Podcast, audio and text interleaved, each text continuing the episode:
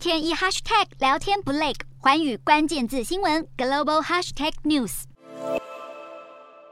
中国房市泡沫濒临破灭，越来越多建商陷入债务危机，中途停止建案。而根据标普全球评级分析，中国已经有两成的建商面临破产的风险，而这样的问题恐怕在不久后就会延烧整个社会。根据彭博的分析，中国今年房地产类股和美元债券至少蒸发九百亿美元，约新台币二点六七兆元。中国一百座主要城市今年七月份的新屋销售较六月下滑百分之十三，跟去年同期比较则暴跌百分之二十七。除此之外，中国建商无法确保资金流通，迫使许多建案中途停工，引发停贷抗议。而目前已经有超过三百个未完工建案的购房者拒缴房贷，而中国房市资金短缺危机正朝着整个金融体系蔓延。中国银行借贷给房地产部门的债务占全国未偿还贷款总额的百分之二十六，已经远远超出日本房市泡沫高峰期的百分之二十一到百分之二十二。而建商缺钱开发新建案，更让长期仰赖出售国有土地权为生的地方政府客户量大减，这也让今年上半年地方政府土地所得大减百分之三十一。除此之外，房地产压缩也导致相关税收大大减少。这样的情况下，城投债就成了中国地方政府重要的投资工具，但却也同时形成了更多隐形债务，提高金融危机风险。而天津、重庆、贵州以及云南都是目前城投债盛行的最高风险地区。而令中国房市陷入困境的，还有惊人的空屋率。根据中国房地产智库的研究报告，中国的平均空屋率为百分之十二点一，规模等同于五千万间闲置的公寓。而被研究的二十八个市镇之中，江西省南昌市的空屋率位居全国之冠，全市估计有五分之一的房子没有人住。而闲置空屋虽然代表庞大的潜在供应，但却也可能影响市场的稳定性。